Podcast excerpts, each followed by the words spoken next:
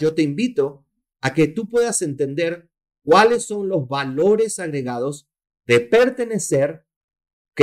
aplicar, entender, interiorizar y, ¿por qué no?, llegar a amar todo el sistema, todo el equipo de Social Economic Networkers, que a la larga tiene un solo objetivo, ayudarte a convertirte en un líder, en un networker exitoso, con la capacidad y el conocimiento, la capacidad de influenciar tu propia vida y la de otras personas, y el conocimiento que te da empoderamiento de lo que verdaderamente es la duplicación, de lo que no, no lo que tú crees que es, sino lo que verdaderamente es la duplicación y la íntima relación que existe entre los escenarios de la duplicación y el logro de tus metas. En ese orden de ideas, espero que realmente puedan seguir usufructuando cada evento, cada taller. Espero que estudien la guía, como cualquier profesional coherente y responsable lo haría. Que le estudien, que reflexionen, que puedan ver lo que verdaderamente están haciendo correctamente y podamos corregir lo que es susceptible de mejorar, de crecer o inclusive de profesionalizar. Recuerda, somos un equipo de profesionales en la industria de network marketing. Eso me llena de una satisfacción tremenda porque te puedo garantizar que yo soy un profesional del network marketing. ¿Que hay cosas que tengo que seguir aprendiendo y mejorando? Claro que sí. Pero hoy en día soy un profesional. Y el impacto que el sistema educativo y la guía han tenido en mí, el equipo, esa mano de amiga, esos mentores que me han dado su criterio, su objetividad, consejos supremamente importantes, supremamente importantes, que al tener la humildad de poder seguirlos debido a que quería los resultados que ellos tenían, han beneficiado tremendamente mi persona, mi liderazgo y por ende mi negocio. Como ustedes saben, siempre soy de las personas que me gusta repetir las cosas. El mentor los decía el sábado en su gran Zen Builder. La repetición es la madre de la enseñanza. Ahora, si una persona le aburre aprender algo que la puede volver millonaria, pues el problema ya no es la repetición. El problema es la actitud de la persona. Estamos en un negocio de repetición. Hace algunas semanas atrás le decía a una persona, ¿cómo se grabaron tus falsas creencias en tu vida? Esas que tanta limitan tu vida. ¿Cómo se grabaron las falsas creencias con relación al éxito? ¿Cómo se grabaron las falsas creencias con relación a ti? ¿Cómo se grabaron las falsas creencias con relación a, al dinero? Se graban dentro de un proceso completamente inconsciente. El subconsciente las va grabando y cuando realmente en la vida nos pone en un escenario, en la selva, en la jungla, donde, como yo digo en mi audio, Chita o Tarzán, donde solamente Tarzán, o no me acuerdo cómo se llamaba la, la, esposa de Tarzán, Jenny creo que se llamaba, triunfan. Triunfan en esos ambientes hostiles. Hay un libro que me, cambió tanto la percepción de lo que realmente es el éxito, que se llama Aprendiendo a nadar entre tiburones. O sea, eso es el mundo del éxito. Lo que hay que entender es que el 90% de los tiburones son nuestras falsas creencias, son nuestros malos hábitos, son nuestras malas actitudes, son nuestros débil carácter. Allí verdaderamente están los Goliaths, ahí es donde están los tiburones. Pero ¿cómo se van grabando esas falsas creencias? El primer principio es que se graban inconscientemente. Y cuando la vida nos presenta ante un proyecto de emprendimiento y nos mueve la zona de confort y verdaderamente nos pone en un ecosistema completamente diferente que requiere más fe, más visión, mejores creencias, mejor actitud, mejores hábitos, disciplina, perseverancia. Entonces, ahí vemos que en la gran mayoría de los casos el pozo no está tan lleno como quisiéramos que esté. Y esas emociones, esa falta de resultados, esa inmediatez, esa confrontación, verdaderamente comienzan a pasarnos la cuenta. Las falsas creencias se forman inconscientemente. pero se van formando porque al tú ver que tu vida no es lo que realmente quieres que sea, inmediatamente asumes una posición de desánimo, de desempoderamiento o de victimización. Todas ellas productos de falsas creencias en ti. ¿Dónde está la forma de poder ir aniquilando y matando esas falsas creencias? ¿Dónde está? En la repetición de correctas creencias. La repetición fue verdaderamente lo que permitió a, eh, a Ogmandino tener uno de los éxitos, uno de los bestsellers más importantes de la historia de la automotivación y crecimiento personal, el vendedor más grande del mundo. La repetición de cada uno de los pergaminos. Yo tomé ese curso y repetía como agente de seguros que fui internacionalmente, yo repetía en la mañana, al mediodía, en cada noche, cada pergamino. Y fue algo realmente impresionante cómo con el tiempo esas falsas creencias sembradas en mi subconsciente fueron reemplazando o, por qué no, expulsando las falsas creencias. Hace poco una persona, me acabo de terminar una entrevista y una de las preguntas aludía que, ¿qué es lo que más ha contribuido a ir, yo a ir logrando las metas? Yo le digo, bueno, lo que más ha contribuido, lo primero es que soy una persona hacedora. ¿Ok? Para mí, el hacer es más importante que el aprender. Y muchas personas dirán, pero ¿cómo así? Bueno, para mí, yo prefiero cometer un error o dos o tres haciendo que no cometer ninguno porque no estoy haciendo nada. Ese es el emprendimiento. ¿Ok? Cometer errores. Quizás por eso, cuando estudiaba piano en el Conservatorio Nacional de Música de Perú, habían unas partes, unos trinos ah, que tenían que entrenarse demasiado. Y yo los hacía y cometía el error, y los hacía y cometía el error. Pero, ¿cuál fue la única manera en donde mi digitación ya estaba preparada para tocar bien el trino? Cometiendo los errores, tocándolos una y otra y otra y otra vez. Yo no sé a veces cómo los seres humanos han comprado el cuento de que algo se puede mejorar o una habilidad se puede desarrollar solamente desde el concepto. Es totalmente imposible desarrollar una habilidad en el concepto, en la teoría. La única manera que uno puede llegar a dar un plan profesional, un plan es dando planes. Giovanni, es que no sé prospectar. Ajá, ¿y cómo quieres? ¿Quieres el quincuagésimo curso de cómo prospectar? porque está bien, en determinado momento puedes tener ciertas bases, pero la única manera en que uno aprende actividades que tienen que ver con la práctica es haciéndolos.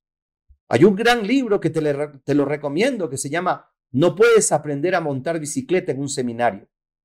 Montar bicicleta requiere que pedalees, te caigas, pedalees y te caigas, pedalees y te caigas es que me voy a caer y me voy a golpear. Sí, señor, es una altísima posibilidad, pero pregúntate si hay otra manera de aprender a montar bicicleta, a menos que siempre quieras montarla con las dos llantitas al lado. ¿Ok? Esas dos llantitas que simbolizan que no has sido capaz de vencer tus miedos de aprender a tener equilibrio. La repetición es importante, por eso el primer principio ¿ok? Es no lo tomes personal. Deja de ser una persona acomplejada. Quizás tú no lo eres, amigo, pero otra persona en la sala lo es, que todo lo toma personal.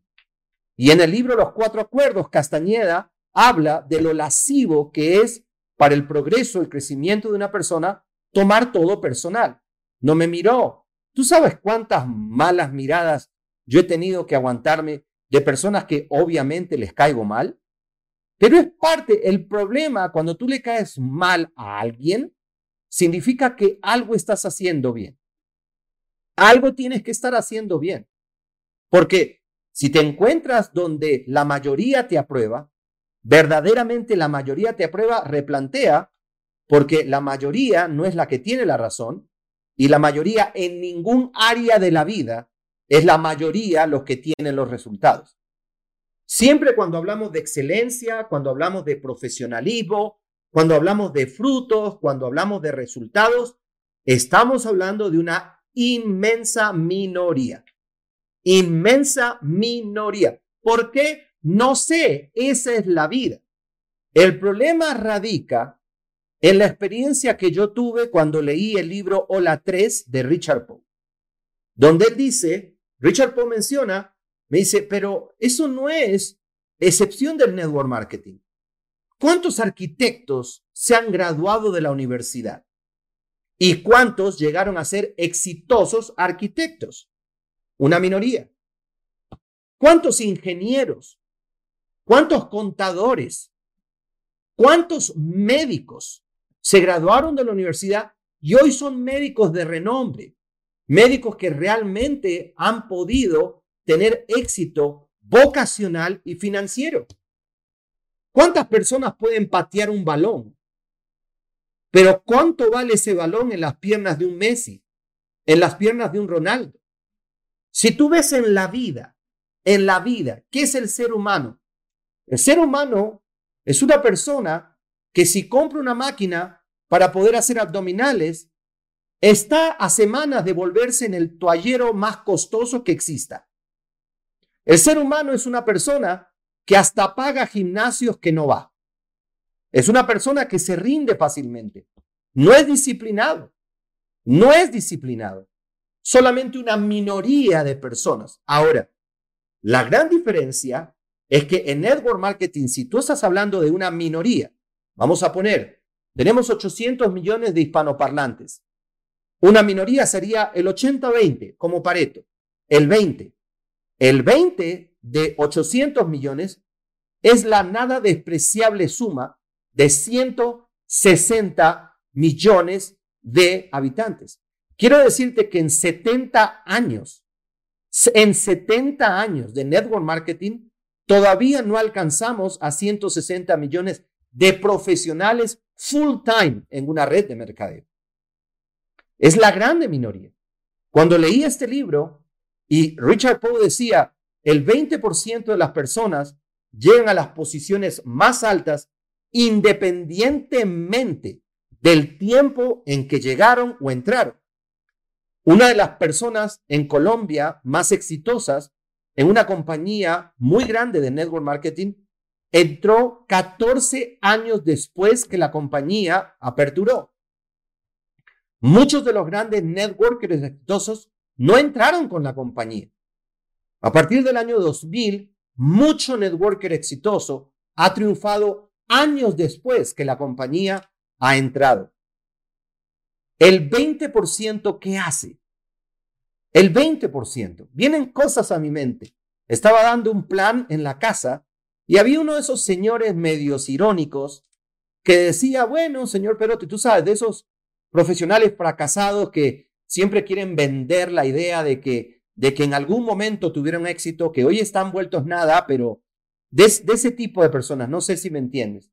Entonces, con una postura me decía, señor Perotti, sí, su discurso muy interesante y todo eso. Lástima que le funcione a tan pocas personas. Y yo le decía, mira, con todo respeto, la lástima o lo lamentable no es que le funcione a tan pocas personas. Lo lamentable es que tú no te ves en ese porcentaje. Eso es lo lamentable. Porque al final, los que triunfaron son personas. ¿De acuerdo? ¿Y tú qué eres? ¿Y yo qué soy? Somos personas.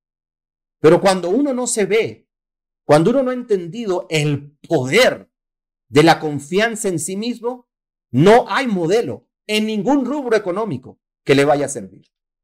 Lamentablemente siempre serán profesionales mediocres. Van a tener una vida de mediocridad. ¿Por qué? Porque no se ven haciendo, pagando, ¿ok? Lo que estamos dispuestos a pagar ese 20%. No hay nada extraordinario en el éxito de Rafaela Santiago en términos de la persona. ¿Dónde está lo extraordinario de ella?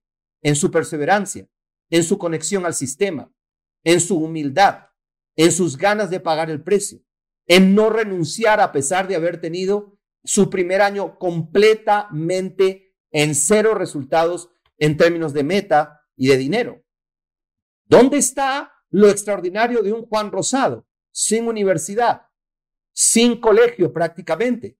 ¿Cómo puede llegar a ser doble platino? ¿Dónde está esa diferencia?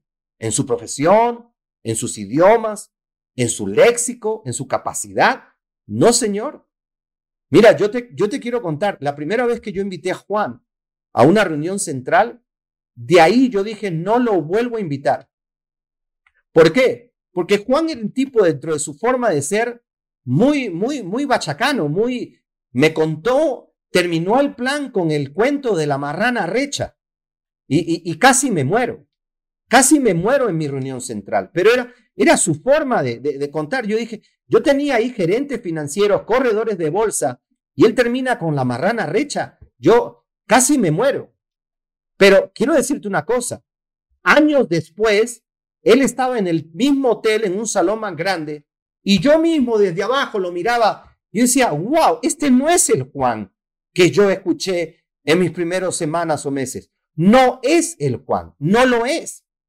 Hablaba diferente. Su profesionalismo, su postura era completamente diferente.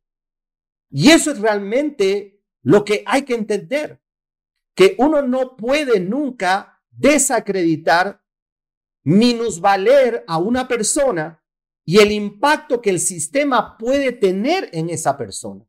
Nunca, nunca. Yo me acuerdo cuando la esposa de Juan Rosado, de José Martín Rosado, mi gran amigo, Diamante Internacional Oro, Club del Millón en Miami, yo estuve presente cuando la esposa, después de un taller mío, le dijo, con una sonrisa, pueden preguntarle a Zoraida, y para hacer este negocio, tú tienes que hablar como ese señor. Pero es que, José, tú ni siquiera hablas. Tú ni siquiera hablas. Y era verdad. José era introvertido. Su primer plan, mira, me provocaba decirle, sube la cara, bajaba mucho la cabeza, mucho la cabeza.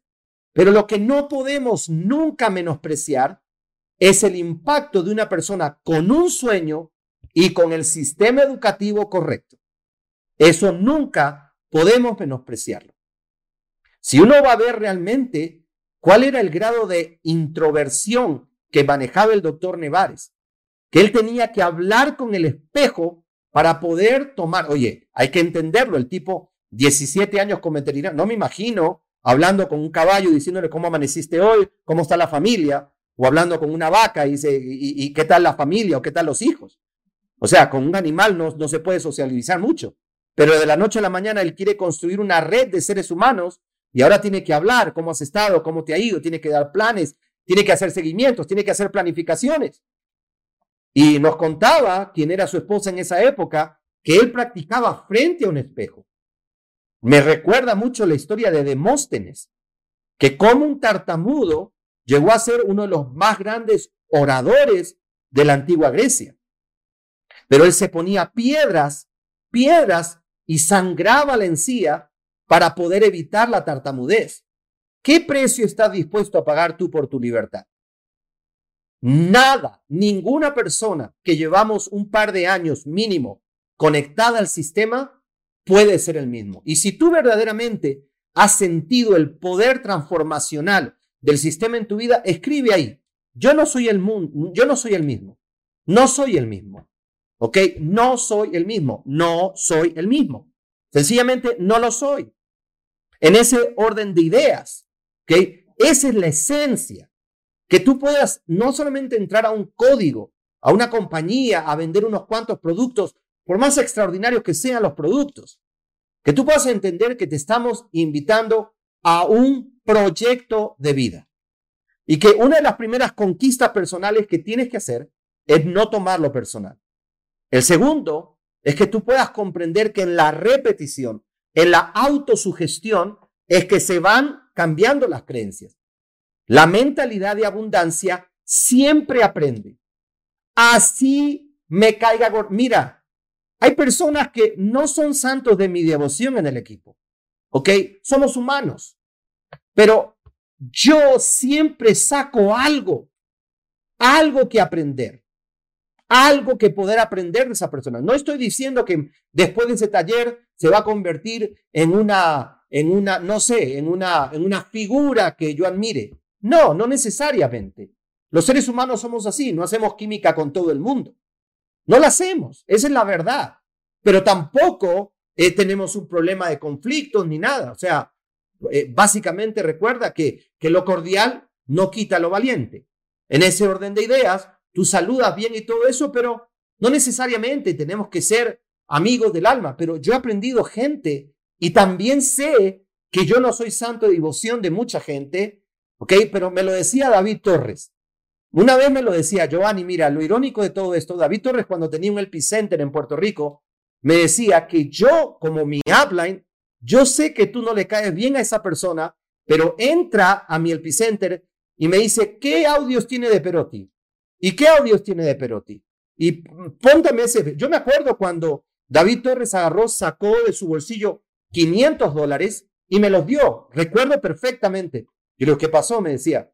Me dice, he ganado tanto dinero con tus audios que tengo que darte esta representatividad. Y ahí es donde me contó que hay personas que, que yo no les caigo bien y están en todo su derecho, ¿ok? Pero piden los audios porque el hecho de que uno no se caiga bien no significa que yo no pueda aprender algo.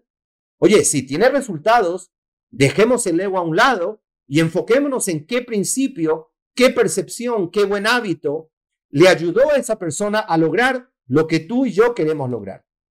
Si por el contrario, una mentalidad de escasez siempre vive ofendido, siempre vive ofendido, se ofende por todo. Es una forma de ser, es un complejo. Y el problema no es el complejo. Lo complejo del complejo es que siga madurando en edad y siga con el complejo. Eso es lo complejo. Porque la vida te invita a que en la medida que pasan los años, tú puedas ser más sabio, puedas ser más sensato, puedas tener más victoria privada. Eso es lo complejo. Lo complejo es volverse viejo con complejos. Eso es lo verdaderamente complejo. Por eso, nosotros tenemos un proyecto de crecimiento personal que trabaja la parte académica y la parte mental. Es completo realmente esto.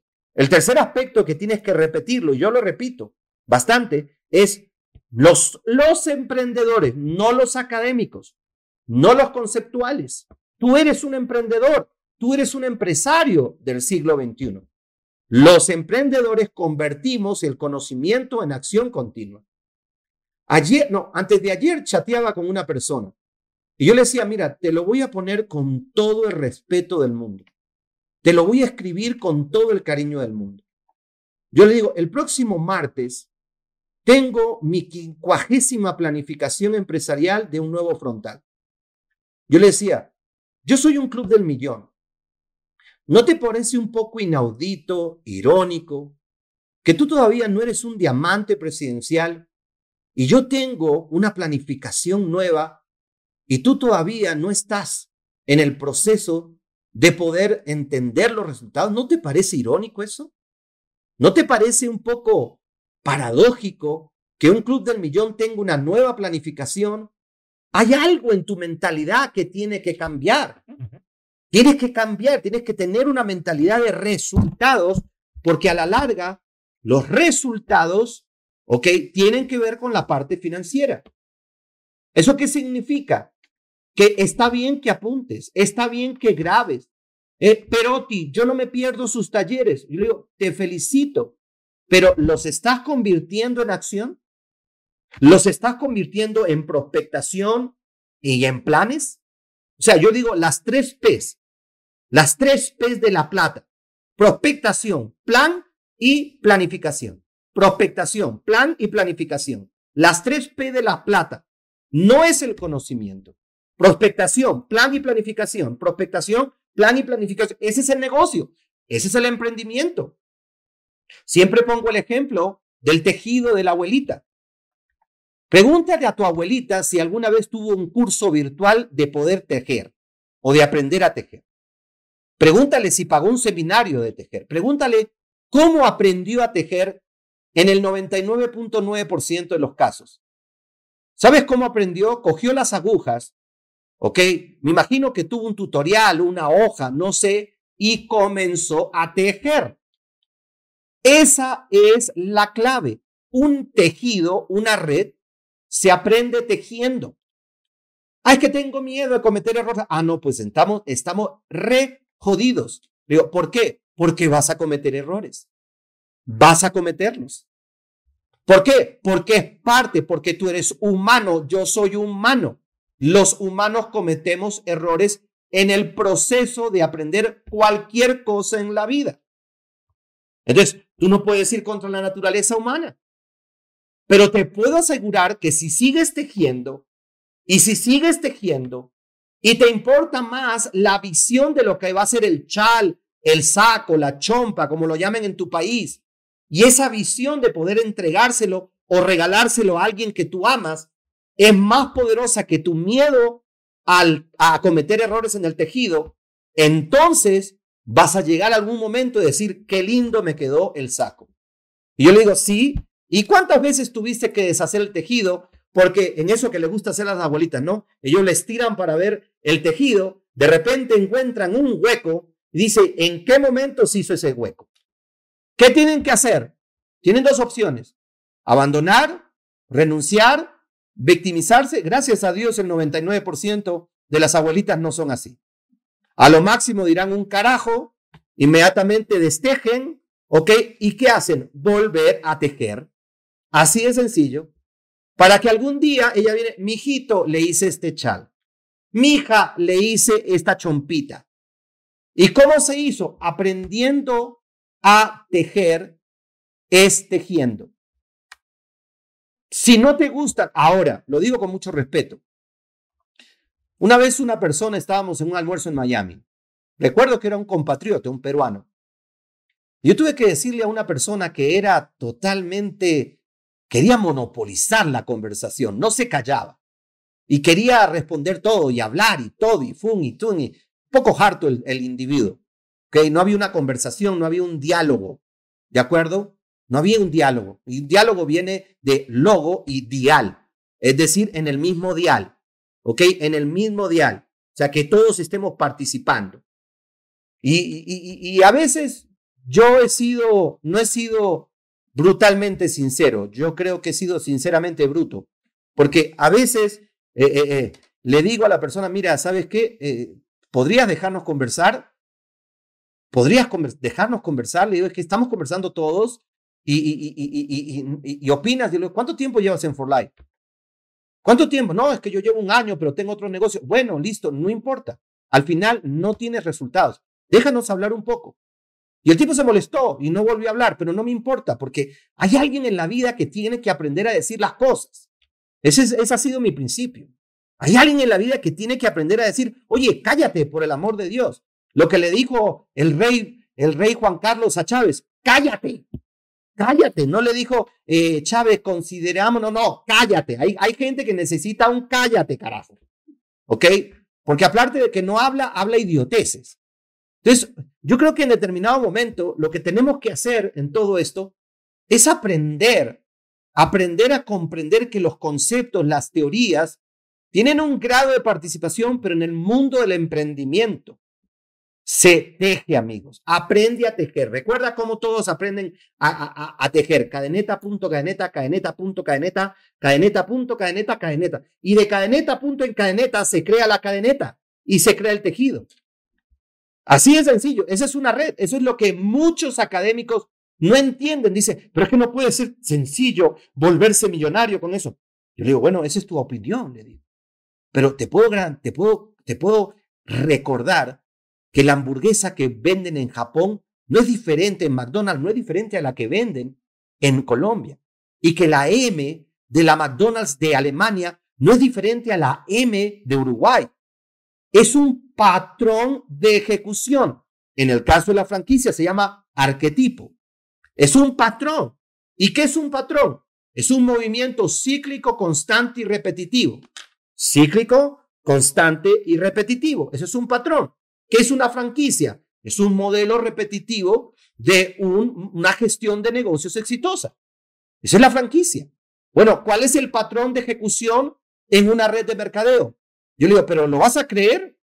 Lista, invitación, reunión en casa y seguimiento. Lista, invitación, reunión en casa y seguimiento. Lista, invitación, reunión en casa y seguimiento. Ah, bueno, pero eso debería tener otro paso. No debería tener. Es lo más irónico. Yo, sé que a muchos de ustedes les ha pasado. Yo tenía una persona, me reservo el nombre, que me decía, no, esa guía es una porquería. Eso toca renovarlo, Giovanni. Dile a doctor Nevares que yo me ofrezco para poder. Ay, Dios mío, yo le tú no entraste a corregir la guía, tú entraste a construir una red a través de un patrón. Y no importa si, si el patrón está incompleto, lo importante es que tu red esté completa. Así que amigos, convirtamos todo esto en acción, rétate, rétate, que esta palabra te llene en el mes de junio, te, te carcoma la existencia. ¿Soy hacedor? ¿Soy hacedor? ¿O soy grabador, apuntador, notificador, conceptualizador? ¿Soy hacedor? Yo te, te pongo una meta. A ver, rétate. No porque yo lo digo, lo digo por ti. Rétate tú mismo. Que no se acaba junio sin por lo menos dar 10 planes. Por lo menos dar 10 planes. Te estoy invitando a que adquieras la naturaleza de un empresario. Y yo te entiendo, porque muchas veces yo soy, digamos, compasivo con las personas, porque entiendo que venimos, o sea, de una vaina que duró un cuarto de siglo. Mi mamá me mima, me mima mi mamá. Venimos de conceptos, venimos de teorías, venimos de porquería y media que nos enseñan en los colegios, que la tabla periódica, ¿ok? Que la hipotenusa, que el cateto al cuadrado, que la mitocondria, que el fitoplasma. Dios mío. Y al final no nos enseñaron a tener éxito. Qué ironía. 25 años, 28 años aprendiendo, no nos enseñaron, ¿ok? Las leyes de la vida, las leyes de la prosperidad. Entonces prácticamente cuando entramos, muchos años después tenemos que volver a reaprender. Volvemos a, reaprender conceptos que no tienen nada que ver con esas estupideces, discúlpeme la expresión. y qué bueno que Robert Kiyosaki también habla de esa, de esa educación. Y qué bueno que el hombre más rico del mundo está diciendo, pues la universidad es opcional si tú quieres, pero yo no me enfoco en la universidad. Son nuevos líderes con nuevos paradigmas. Si tú quieres emprender, dice, no necesitas la universidad. No vayas a la universidad. Si quieres ir a la universidad, anda a la universidad.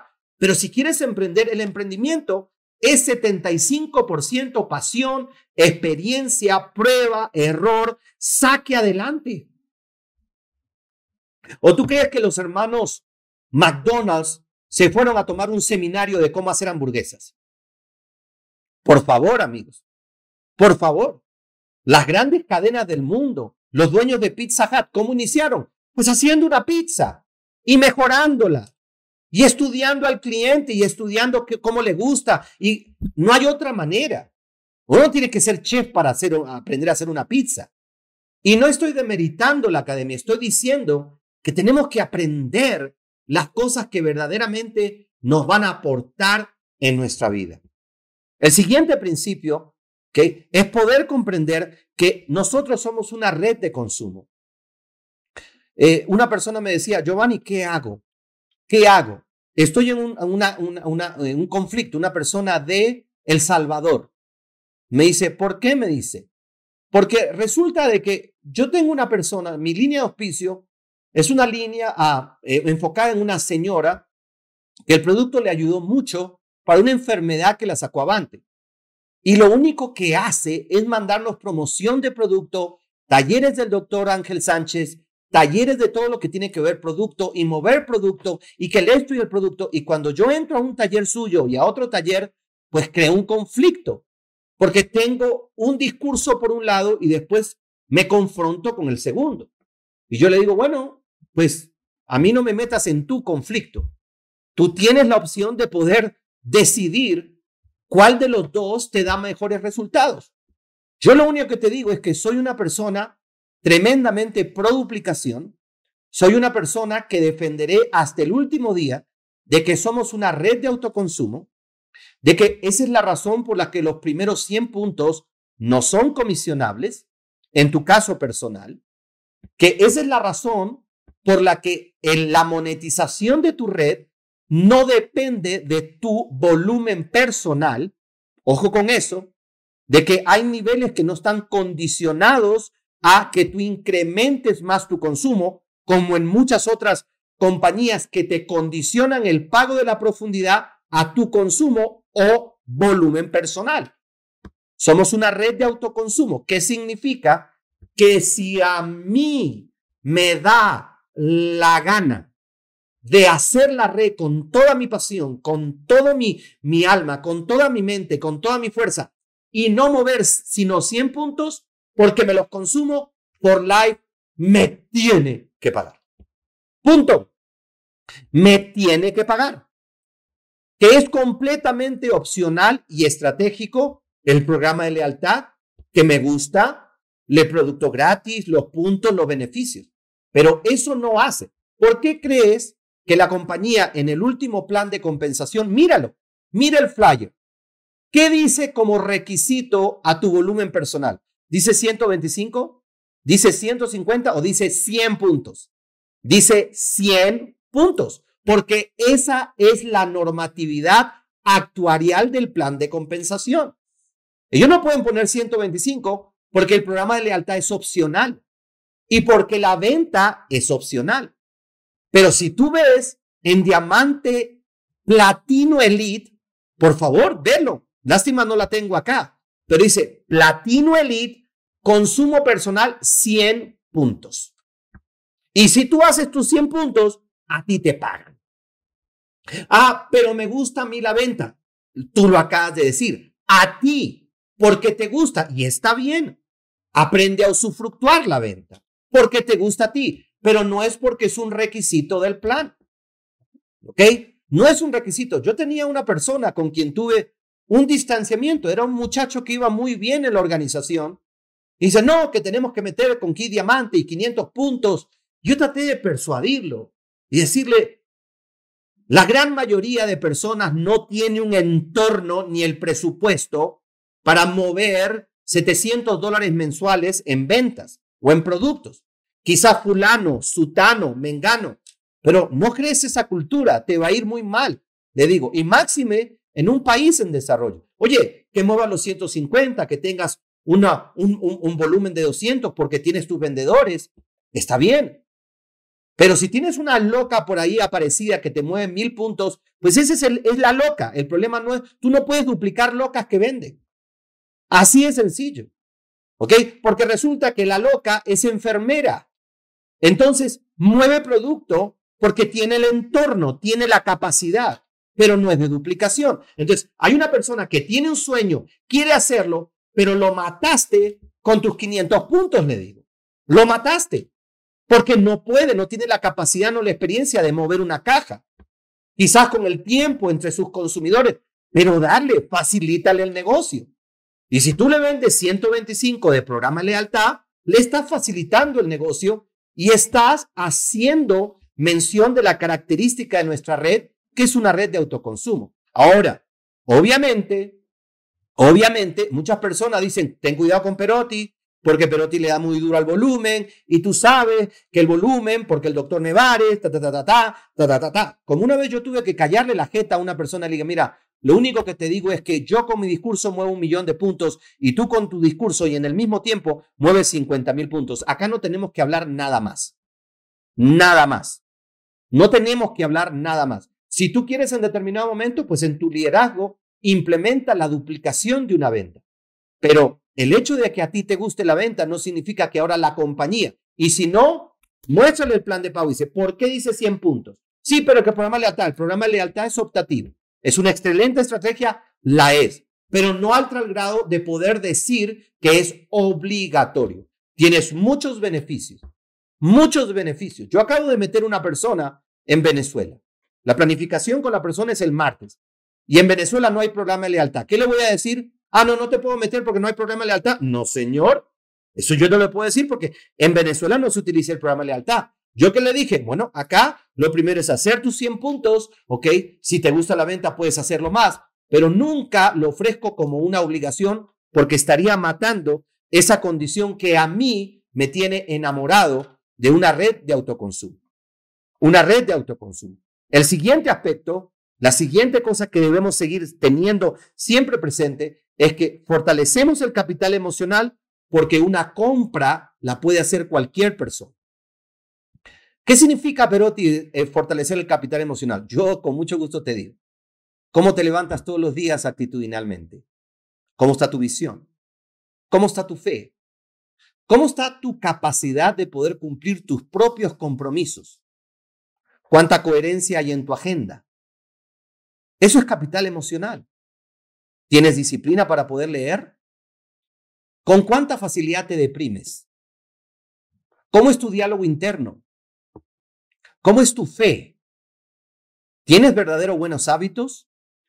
¿Estás dispuesto a pasar por el proceso de sacrificar unos cuantos años, fines de semana, para poder solucionar tu vida financiera por el resto de tu vida? ¿O eres de las personas que es imposible dejar de ver siete, ocho o nueve horas de Netflix en un fin de semana porque estás descansando y te olvidas de tu empresa? El capital emocional es cómo verdaderamente te autogobiernas. Ese es el capital emocional. ¿Cómo te autogobiernas? ¿Verdaderamente has tendido, entendido que el éxito es personal? Que la línea de auspicio puede ser de un apoyo, pero no es necesariamente determinante. ¿Lees? ¿Tienes hábitos? Lo dice, lo dice Anthony Robbins. Él a los hábitos le llama rituales. ¿Tienes rituales? ¿Tienes rituales? Rituales significa que son sagrados para ti tu oración en la mañana, tu conversación con Dios, tu lectura de crecimiento personal. ¿Ok? El establecer prioridades en tu vida. Si quieres ser networker exitoso, ¿los tienes? Bueno, realmente no. Ah, bueno, entonces necesitas hacer depósitos emocionales en tu capital emocional para que puedas tener esa capacidad de autogobierno.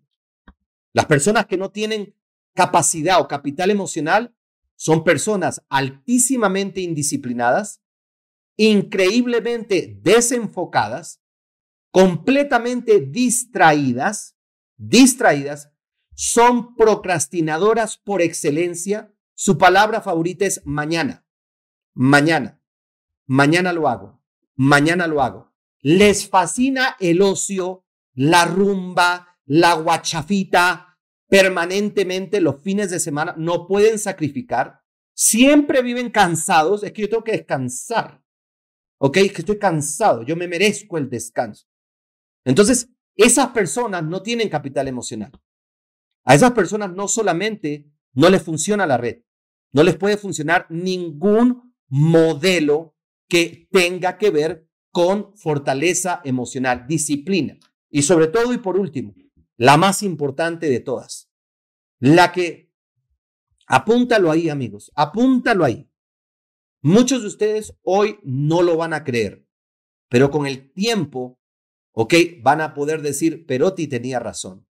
Esta es la más importante de todas. La fuerza de voluntad para lograr llegar a cumplir o tener algo. La fuerza de voluntad es la reina del capital emocional. ¿Ok? Esa capacidad de que si yo dije voy a leer, leo. Que si yo digo voy a prospectar, prospecto. Que si yo digo voy a dar planes, doy planes. Y que no en el interín siempre estoy. Ay, es que se apareció la tía, la prima, la hermana. Es que Giovanni, te, ven, te explico. Es que resulta y sucede. Y sucede y resulta. Yo digo, y de resulta y de sucede, se te pasó la vida. Imagínate, resulta que se te pasó la vida. Se te pasó la vida. Porque una persona que está dispuesto a perder un mes de su vida por malos hábitos va a perder la vida. Va a perder la vida. Hay personas que han dado planes. Hay personas que están disciplinadas. Gloria a Dios. Hay personas que están siendo coherentes con la seriedad del proyecto y están accionando.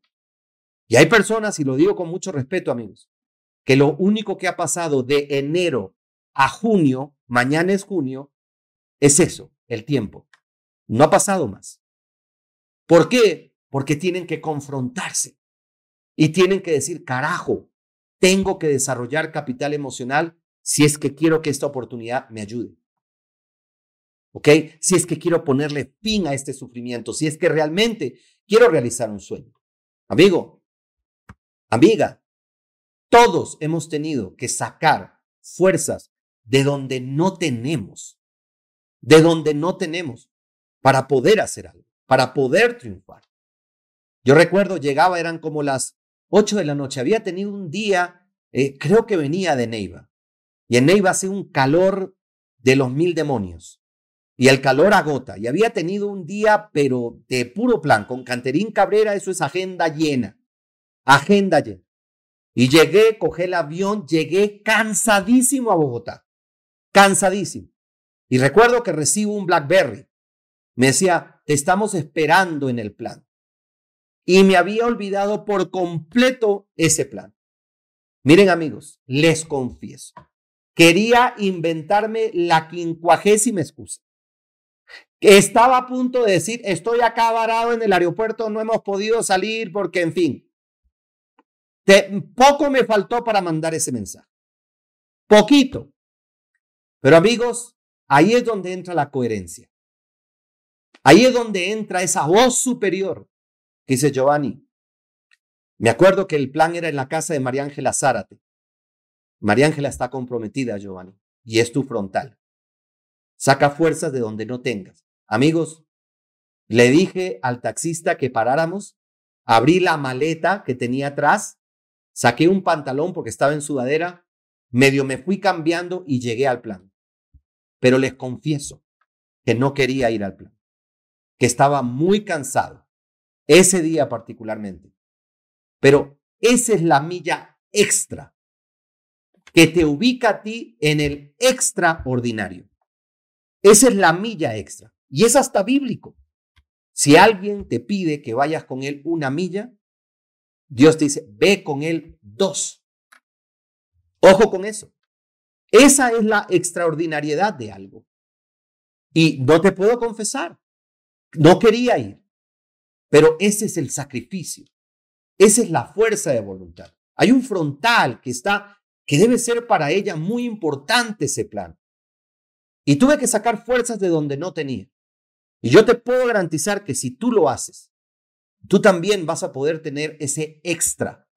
Vas a salir de esa palabra tan maluca, ordinario.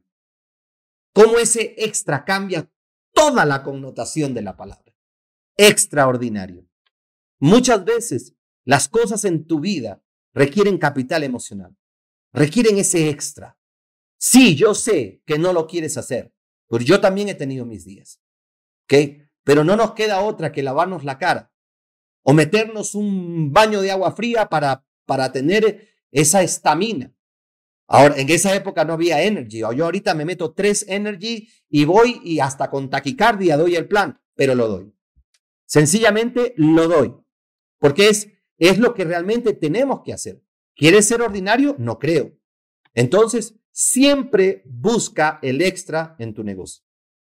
Que te aseguro que vendrán esos tiempos donde esas regalías van a ser poderosas y vas a poder darte el lujo de decir, voy a tomarme un descanso. Ya no está implícita el tiempo en mi fórmula de productividad. Siguiente paso es poder seguir interiorizando de que en equipo llegamos. Esto es un equipo. Esta sala está abierta para un equipo. Acá, acá no hay nada de que la red de Perotti, acá todos somos un equipo. ¿Y por qué en el equipo? Porque el equipo es un ganar-ganar. El equipo es sinergia. El equipo verdaderamente es 2 más 2 es 10. Es poder de alguna otra manera entender que es inevitable recibir cuando tú das desinteresadamente. Cuando tú aportas desinteresadamente, sin esperar nada a cambio. Porque al final, recuerda que Apocalipsis dice que toda buena y toda mala obra es apuntada en los cielos. Y si tú tienes una buena obra y está apuntada en los cielos, ¿ok? Los cielos van a tener en cuenta esa disposición de poder servir, de poder ayudar. Eh, esto es un propósito. Esto es un propósito. Y no hay nada más importante en la vida que el ser humano su estilo de vida, su crecimiento, su progreso, su conquista, su transformación. nada más importante en la vida que el ser humano. Recuerda que en la creación Dios creó todo el ecosistema, todo el ambiente para que no le faltara nada a la última creación, que es el ser humano. Todo esto tiene que ver con una mayor alegría, una mayor felicidad, una mayor conquista privada, un mayor logro en la raza humana. Eso debería ser la esencia, el núcleo, lo que nos mueva. El poder ver, el poder, el poder estar ahorita en la oficina de Neiva hace dos semanas y escuchar en las lágrimas de Caterín Cabrera cómo se cambió de una pobreza hacia una prosperidad. Y el poder escuchar de Edwin y el impacto que hubo eso en su familia. Amigos, esa es la esencia, la médula de nuestro negocio. No es el dinero que podamos ganar. Eso es importante, pero no es determinante. Yo lo hice por dinero, por supuesto que yo lo hice por dinero, porque el economic está presente dentro de nuestro logo, la parte económica. Pero hay algo muy importante y es que en la medida que vas madurando emocionalmente, tú te vas enfocando en ese deseo de poder ser un medio, obviamente con aquel que quiere ver. No hay peor ciego que el que, que no quiera ver, amigos. No hay peor cojo que el que no quiera sanar. No hay peor enfermo que el que no quiera sanar. Ahí no tenemos nada que hacer. Pero las personas que quieren un cambio, que quieren prosperidad en sus vidas, que tienen sentimientos y que lo más paradójico de todo eso es que son buenos seres humanos. Son buenos seres humanos. Son seres humanos. Tú no los vas a ver a ellos destruyendo eh, estaciones, ni madreando, ni destruyendo nada en una economía. Son seres humanos buenos. Su único desafío es su mentalidad. Su mentalidad, que realmente quieran cambiar su mentalidad. Así que en equipo vamos a llegar lejos. Y el siguiente, que podamos seguir interiorizándolo, poniéndolo, es construyamos ingresos residuales. La libertad son los ingresos residuales. La libertad son los ingresos residuales. La libertad tiene que ver con los ingresos residuales. El único ingreso de los cinco tipos de ingreso, comisiones, salarios, honorarios, jornal o sueldos y ingreso pasivo o residuales. Es el único ingreso, y lo dice una de las diapositivas de la introducción de un libro de Raymond Sansón, Los ingresos residuales, la octava maravilla del mundo. ¿Por qué son la octava maravilla del mundo? Porque son ingresos pasivos. Con el tiempo no están supeditados y condicionados al tiempo. Y esa, ese estilo de vida en donde tú puedes levantarte y no tienes que abrir ningún negocio, ni salir a vender una casa, ni salir a vender un carro, ni, ni, ni, ni tiene que haber una obligatoriedad gestional para poder tener un ingreso. Sencillamente va a llegar un momento y te lo puedo garantizar. Si tú no renuncias, tú te vas a ganar muy pronto 100 dólares diarios. 100 dólares diarios. Te los vas a ganar. ¿Qué significa eso? Que ya has construido un activo, red, que te va a producir 3 mil dólares al mes. ¿Cuántos son 3 mil dólares al mes en regalías? 100 dólares diarios. Y si ese día, pues quieres dormir un poquito más, o quieres leer un poco más, o quieres estar una hora, dos horas más en el gimnasio, no hay problema porque ya tienes el activo generador de esos 100 dólares. ¡Qué maravilla! ¡Qué maravilla! Eso es la libertad. No que tienes, sí, ay Giovanni, yo me gano más. Una vez una persona me decía, yo me gano mucho más de lo que usted se gana. Yo le digo, está bien, muy bien, pero yo vivo mucho mejor de lo que usted vive. Esa es la diferencia. Esa es la diferencia, porque a mí me lo produce una red. Así de sencillo. A ver, trate de ganar usted lo que yo gano en dos horas diarias. A ver, imposible, porque son ingresos residuales. Mi red es mi activo, escríbelo ahí. Mi red es mi activo, mi red es mi activo, mi red es mi activo. Un activo pone dinero en tu bolsillo, un pasivo saca dinero de tu bolsillo. Y en ese orden de ideas, amigos, el punto número 8 es, yo nunca procuro convencer a nadie. Cada quien cosecha sus creencias. Cada quien cosecha sus hábitos. Si una persona come mucho dulce y no se lava la boca, la carie no me va a salir a mí, le va a salir a la persona. Y esa persona va a tener que tener el dolor de esa carie, no yo. Así de sencillo. Cada quien cosecha. Por eso yo le digo a las personas, si no te gustan los frutos, verifica las raíces, creencias, hábitos, actitudes, cómo estás viviendo la vida. Amigo, te prometemos un proyecto de crecimiento personal, de crecimiento emocional. Vas a llegar a ser un gran líder, vas a seguir creciendo. En las tres dimensiones del network marketing, permítanme hoy terminar con la primera. El network marketing tiene tres dimensiones. La primera es la dimensión financiera. La segunda, porque nuestro producto es libertad financiera. La segunda es la dimensión empresarial. Y la tercera es la dimensión humana. Son las tres dimensiones del network marketing. Señor Perotti, ¿cómo podríamos de alguna otra manera entender esa palabra dimensión? Le digo, óptica, percepción, naturaleza del negocio. Es como los tres ojos. Los, los expertos en, en, en espíritu, en visión, dice que todos tenemos un tercer ojo. Bueno, está el ojo financiero, el ojo empresarial y el ojo humano, el ojo del liderazgo. Entonces, hoy voy a comenzar y voy a repasar en estos 20 minutos, media hora que nos queda, ¿okay? la financiera. Ahora, ¿por qué yo le doy importancia a la financiera? Si tú en determinado momento entiendes el crecimiento personal en Social Economic Network es el medio, ¿ok? La red es el medio. Bueno, ¿cuál es el fin? El fin es la libertad financiera. La independencia, mira, sí señor, dilo con toda la convicción. Esos 5 mil, 7 mil, 8 mil, 10 mil, 15 mil, 20 mil dólares mensuales. Dilo sin asco, sin asco y tú pon la cifra. Señor, yo estoy construyendo eso y quiero mis primeros 10 mil dólares mensuales. Perfecto, vamos por esos primeros 10 mil. Vamos por esos 5 mil. ¿Ok? ¿Por qué? Porque parte de este negocio es eso. Es la parte financiera.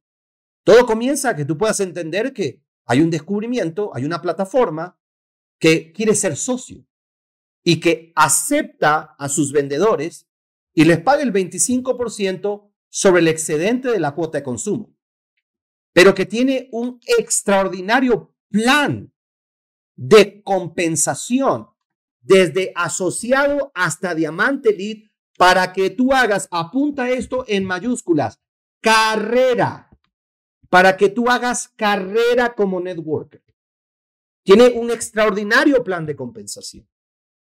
Y lo más interesante es que no pasas al siguiente plan, ojo con eso, a menos que tengas una compensación o un incremento o una, un incremento de la participación de tu volumen en tu negocio. No saltas.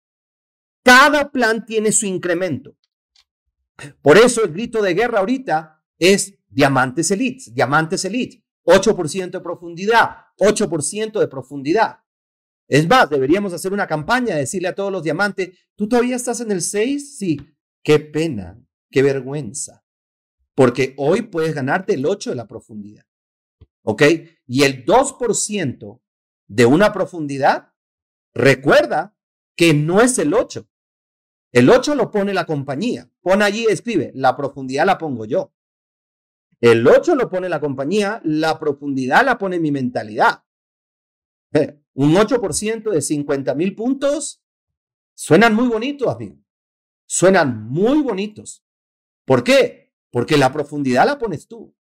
Entonces, ese es el grito de guerra. Ahora, ¿cuál es la parte financiera? Bueno, la parte financiera significa que recuerda, hay un principio, amigos, y a mí mi, pasión es poder enseñarle esto a la gente.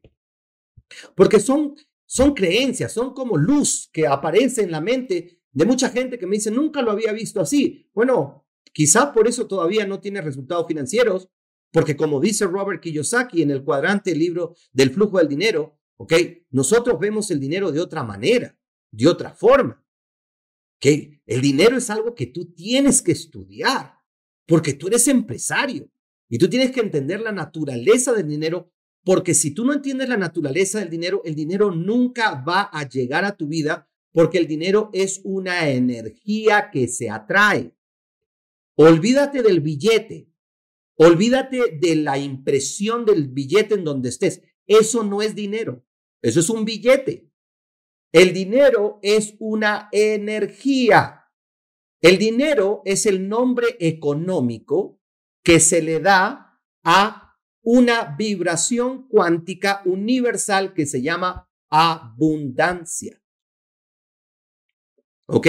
El nombre económico de la abundancia es dinero. Pero Dios no creó dinero. El dinero es un invento humano. En ningún momento en la Biblia dice que Dios le entregó una bolsita con monedas a Adán. Dice, ahí tienes un billetico para que salgas adelante. No. El dinero es una creación del hombre. ¿Ok? Buena, sí, tiene muchas cosas buenas y tiene cosas malas, pero no por el dinero, sino por las manos que lo poseen. El dinero ayudado a su medio de cambio. Pero la energía es la abundancia. La abundancia es lo que Dios creó.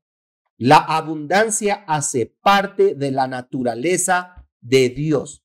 Y os abriré la ventana de los cielos y derramaré bendiciones hasta que se sobreabunden. Para las personas que tenemos un testimonio de los diezmos.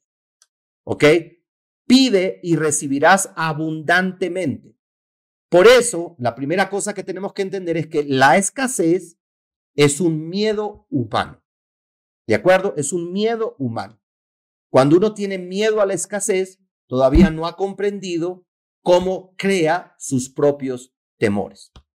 Ahora, cuando uno va haciendo alineamiento con la abundancia, no le teme a la escasez, porque la escasez es un invento subjetivo. Pero vamos, a, vamos allá y ver a esos barrios de esa pobreza. ¿Tú sabes qué paradigmas tiene esa gente? ¿Tú sabes en lo que no cree la gente? ¿Tú sabes con cuánta rapidez podrían justificar su pobreza y siempre aludiendo a un tercero? Cada quien justifica algo que no está o cree poder cambiar. Entonces, cuando uno ve el plan de pagos, recuerda, te van a pagar por hacer. Te van a pagar por hacer. Hay una persona, eh, quiero hacer este ejemplo, yo veo una serie que se llama The Good Doctor y en, en esa serie hay una enfermera, hay una, hay una doctora que vive amargada de la vida. ¿Ok? Vive amargada, ese es su gran problema. Muy inteligente, vive amargada. Y esa señora decía un comentario, ¿no te parece irónico que nosotros nos pasamos la vida estudiando y viene este deportista y gana, en mejor dicho, en un mes lo que nosotros nos demora dos años, amargada, amargada. Y lo que lo que yo decía es, bueno, este, pues él decidió ser deportista, usted decidió ser médico. Por más irónico, en la vida o replanteas o reaccionas, pero no puedes las dos. O replanteas o reaccionas. Yo tuve un momento paradigmático en mi vida en California cuando estaba tomando lecciones de digitación en piano en una universidad de música en California. Cuando de repente yo veo que llega mi profesor ruso en un Toyota Starlet más destartalado que el berraco, un Toyota destartalado, o sea, y yo decía, y yo quiero, o sea, si este tipo toca mejor piano que yo y es un virtuoso y maneja ese carro, entonces yo para dónde voy? O sea, yo para dónde voy? Amigos, aceptémoslo. Hay profesiones que es más difíciles ¿Ok? Y mientras más universales que generen dinero. ¿Por qué no, la compañía nos paga así? Porque se requiere mucha valentía ser el creador o decidir ser el creador de tu propio ingreso. Eso no es un producto universal.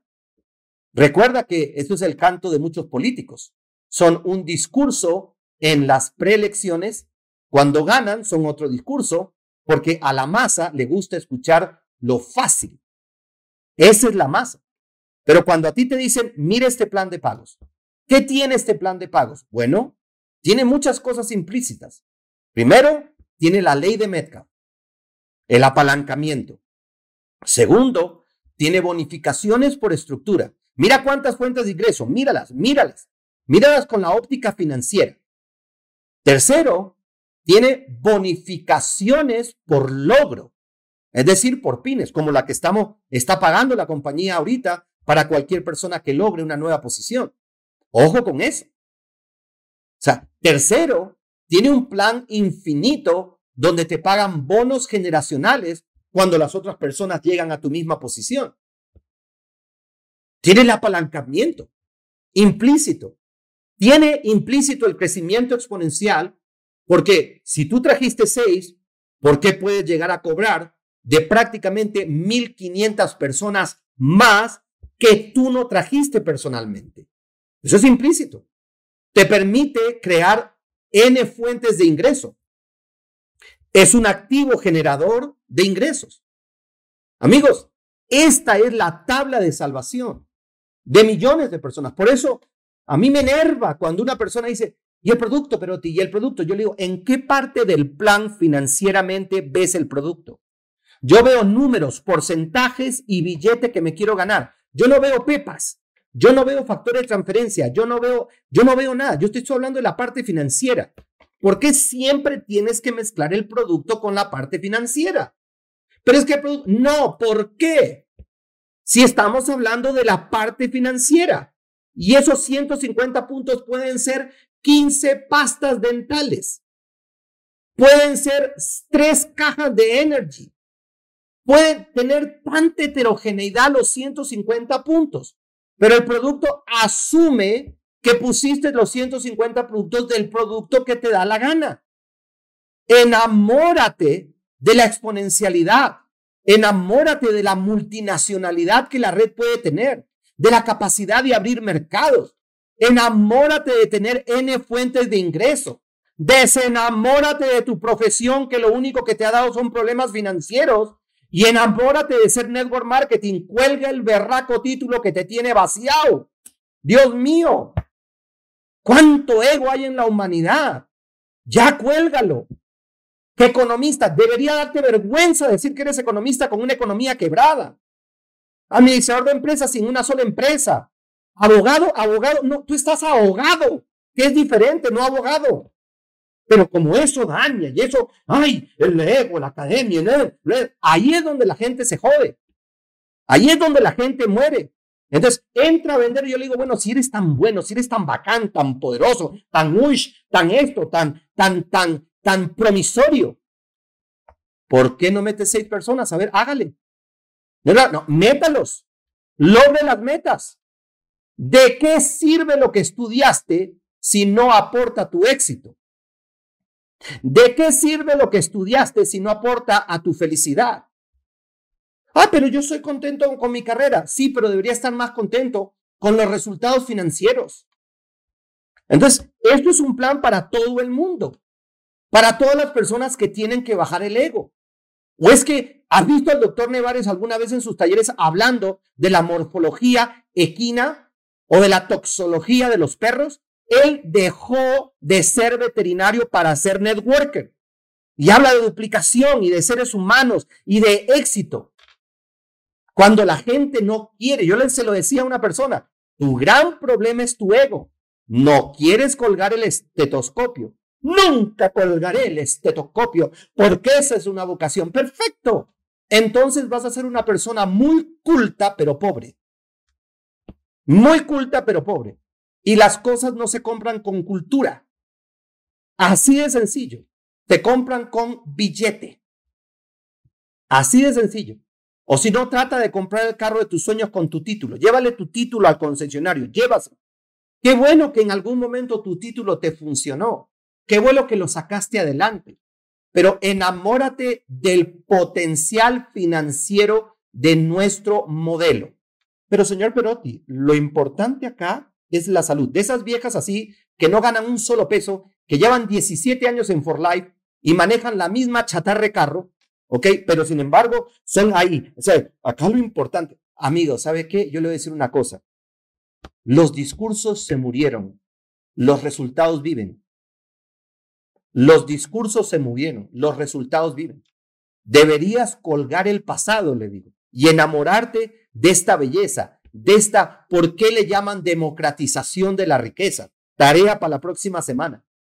¿Por qué le llaman sociabilización de la libre empresa? Tarea para la próxima semana. ¿Por qué Donald Trump? Donald Trump, yo sé que a muchos no les gusta la moña, su forma de ser, pero pero sí te gusta la cuenta corriente, ¿no? Un edificio nomás, un edificio de uno de, uno de sus hoteles y le soluciona la vida a más de uno. Y él dice, él dice, lo más importante del network marketing en términos financieros, es decir, ayúdame a entender por qué haciendo esto, aprendiendo esto, ejecutando esto, gestionando esto, yo voy a lograr libertad financiera. Yo muchas veces le digo, usted es profesional, ¿no? Sí, perfecto. ¿Qué estudió? Administrador de empresas, perfecto. ¿Y en qué trabaja? Bueno, yo trabajo en una compañía que se llama Becol, me decía una persona. Ah, ok, de, productos veterinarios. Sí, yo, yo, perfecto. ¿Puedo hacerle algo con todo el respeto del mundo? Sí. ¿Cuánto gana? Yo gano 7 millones de pesos. Ok, interesante. Significa que todo lo que usted ha estudiado hasta el momento le sirve para ganar 80 millones de pesos al año. Sí. ¿Correcto o no correcto? Sí, correcto. ¿Usted tiene libertad financiera? No. Ah, bueno, de eso es lo que vamos a hablar hoy. No vamos a hablar de, de administración de empresa, no vamos a hablar de productos veterinarios, vamos a hablar de que si usted desea lograr algo que es obvio que en sus 16 años con Becol no ha logrado, pero usted lo quiere lograr, replantéame. Eso es todo. Replantee. Porque a usted le han pagado, me imagino, un salario que ha ido incrementando y me imagino que ha tenido, me dice, he tenido dos ascensos en la empresa. Perfecto, lo felicito. Entonces, en esos dos ascensos, usted prácticamente ya está en 8 millones de pesos. ¿Correcto? Sí. Me imagino que en su vida hay seguridad. Correcto, hay seguridad. ¿Hay libertad? No, no hay libertad. ¿Le gustaría tener libertad? ¿Le gustaría mejorar su estilo de vida? Sí. Bueno, en Becol y siendo administrador de empresas no lo va a lograr. Tiene que aprender a enamorarse de una profesión que nos pagan nueve formas de ingreso y la más importante es un ingreso residual. Y que usted jura, perjura, rejura y plusjura que es venta de productos. No es venta de productos, es aprender a construir un activo que se llama red masiva de distribución. Porque si fuera venta, le tengo una noticia. Le tengo una noticia. ¿Cuánto tiene que mover usted para ganarse 18 dólares? Y la persona dice, 150 puntos y 6 personas. Muy bien. ¿Y cuánto tiene que mover para ganarse 17.500 dólares? Ah, los mismos 150, ¿verdad? Los mismos 150, perfecto. ¿En qué parte de la venta? Si esto fuera venta, esto sería una estafa. Así de sencillo. ¿Por qué? Porque en la venta, cuando usted vende más, gana más. Eso es sine qua non en la venta. Eso es sine qua non. Pero solamente respóndame. ¿Por qué puede la compañía consignarle casi 20 mil dólares en este ejemplo moviendo 150 puntos? Esto no es una relación venta-comisión. Las tres cosas en la venta son venta, volumen y comisión. En una red de mercadeo son consumo, duplicación y regalías. Consumo, duplicación y regalías. Esta es la parte financiera. Porque al final, amigos, nos pagan por ser networkers, por aprender. Así como usted aprendió a ser economista, abogado, empírico, usted aprende la mejor profesión paga del siglo XXI. Entonces, les quiero comentar que se tienen que enamorar del potencial. Yo le digo en un audio que se llama impacto residual. Enamórense del motor, no del color del carro. Enamórense del turbo. Enamórense del turbo. Enamórense de los caballos de fuerza. Enamoren de esa vibración cuando prende ese motor que te dice, te puedo volver millonario, te puedo volver millonario, te puedo hacer libre financieramente. Y las personas que lo vemos financieramente, que entendemos, ah, Giovanni, ahora entiendo. ¿Qué ves en ese plan? Bueno, yo veo inclusión social. Interesante. ¿Qué más ves ahí? Yo veo igualdad, igualdad de condiciones. Chévere. ¿Qué más ves ahí? Bueno, yo veo equidad. Veo una equidad en ese plan. Veo, eh, veo una democratización de fórmulas de altísima productividad financiera. Chévere, le digo me gusta lo que ves. ¿Ves alguna vieja amargada de recursos humanos pidiéndote hoja de vida? No, no veo eso. Ah, ¿ves alguna persona o un asterisco que dice no aptos para paquidérmicos de más de 50 años? No, no veo eso. No veo eso. ¿Ves una inclusión social completa? Sí. ¿Ves algún asterisco que diga importante hablar inglés? No, no veo eso. Ah, interesante. ¿Y ves alguno, un triple asterisco que dice, por favor, adjuntar hoja de vida con años de experiencia laboral?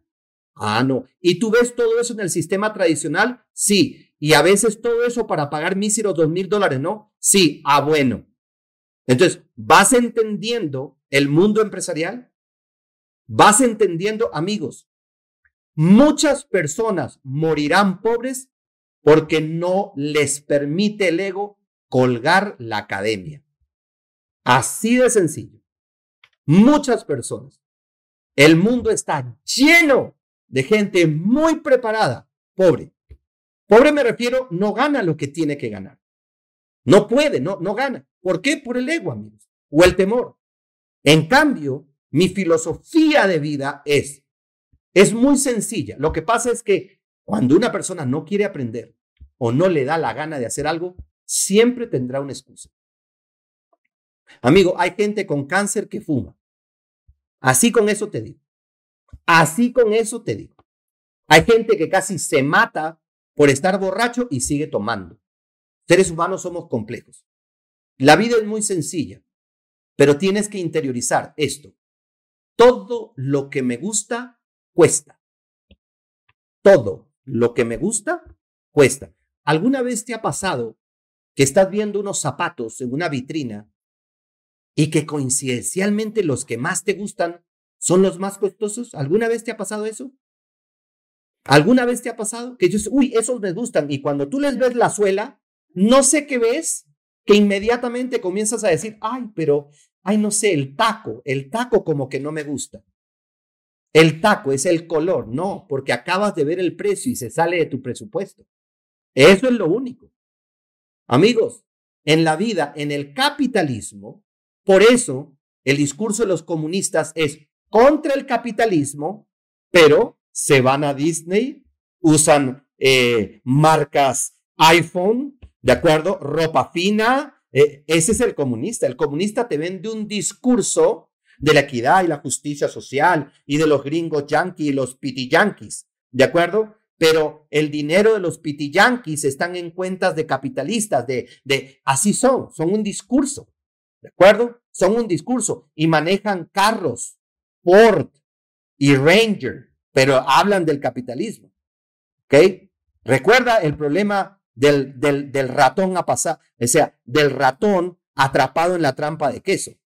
Él nunca entendió por qué el queso estaba gratuito. ¿Entiendes? Nunca entendió por qué el queso era gratuito. Amigos, yo quiero en determinado momento, ahí me dicen, no te metas por esos lados, Plati. Yo me meto por esos lados, yo me meto donde me da la gana, ¿ok? Porque a mí no me importa quién se sale del taller. Tú eres un empresario, tú eres un empresario. Punto, somos un empresario. El empresario ama la libre empresa, ama el derecho a la propiedad privada. Punto, punto. Si acá hay un petrista, un comunista, muy sencillo, no vuelva a entrar. Así de sencillo. Porque si tú estás construyendo una empresa, ¿te gustaría que te la quiten? No, ¿verdad? No, pues estás a algo de que te la quiten. Un sistema de gobierno que no respete la libre empresa. Punto. Así de sencillo. Que no respete el logro principal. ¿No te gusta el discurso? Amigo, no hay necesidad de que vuelvas a entrar. ¿Por qué? Porque esto no se trata de opiniones, se trata de principios que protegen la propiedad privada. Punto. La que tú estás verdaderamente construyendo. Defendemos, defendemos la libre empresa.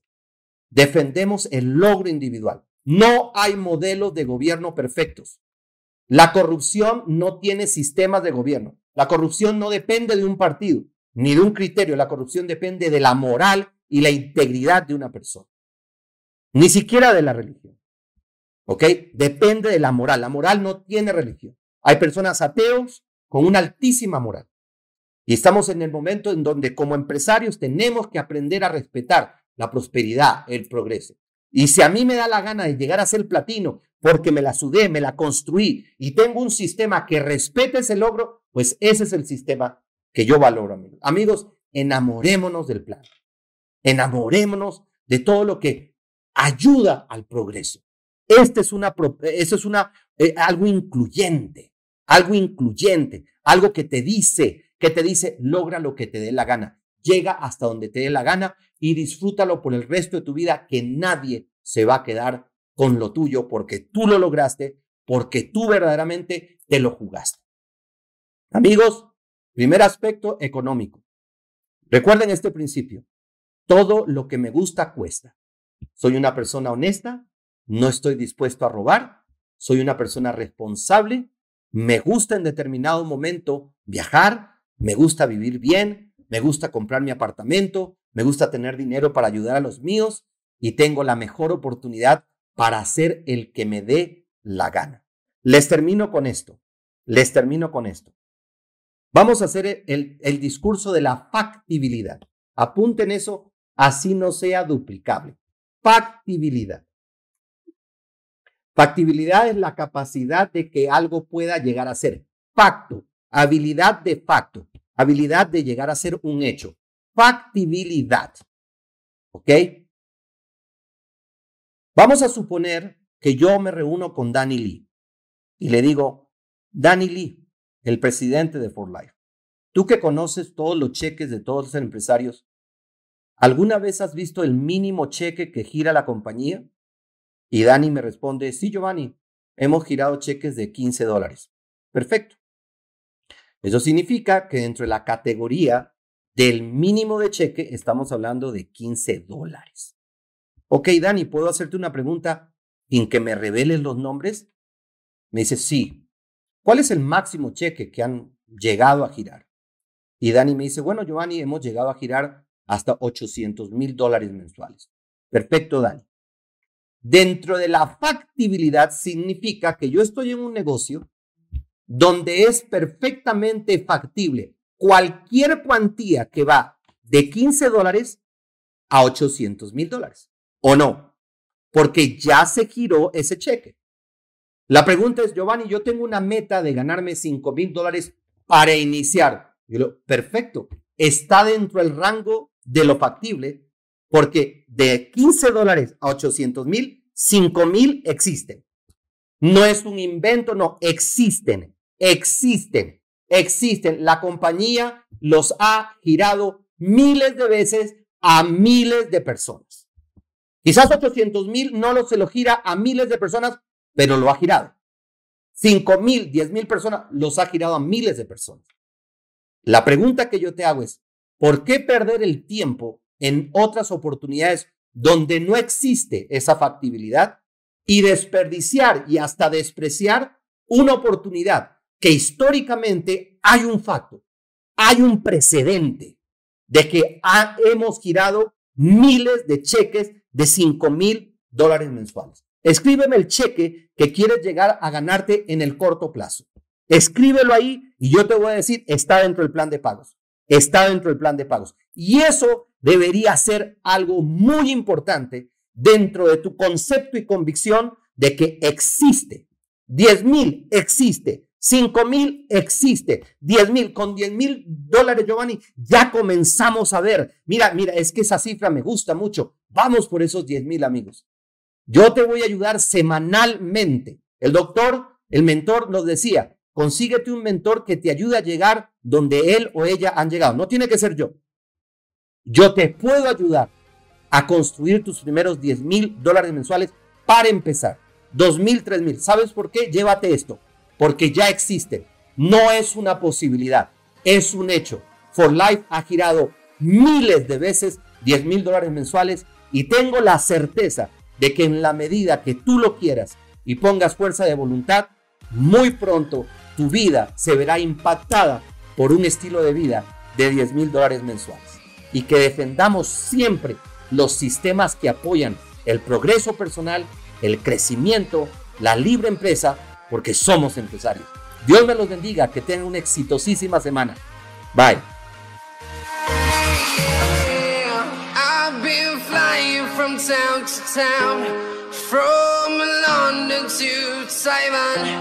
I've been all around the globe trying to protect You're so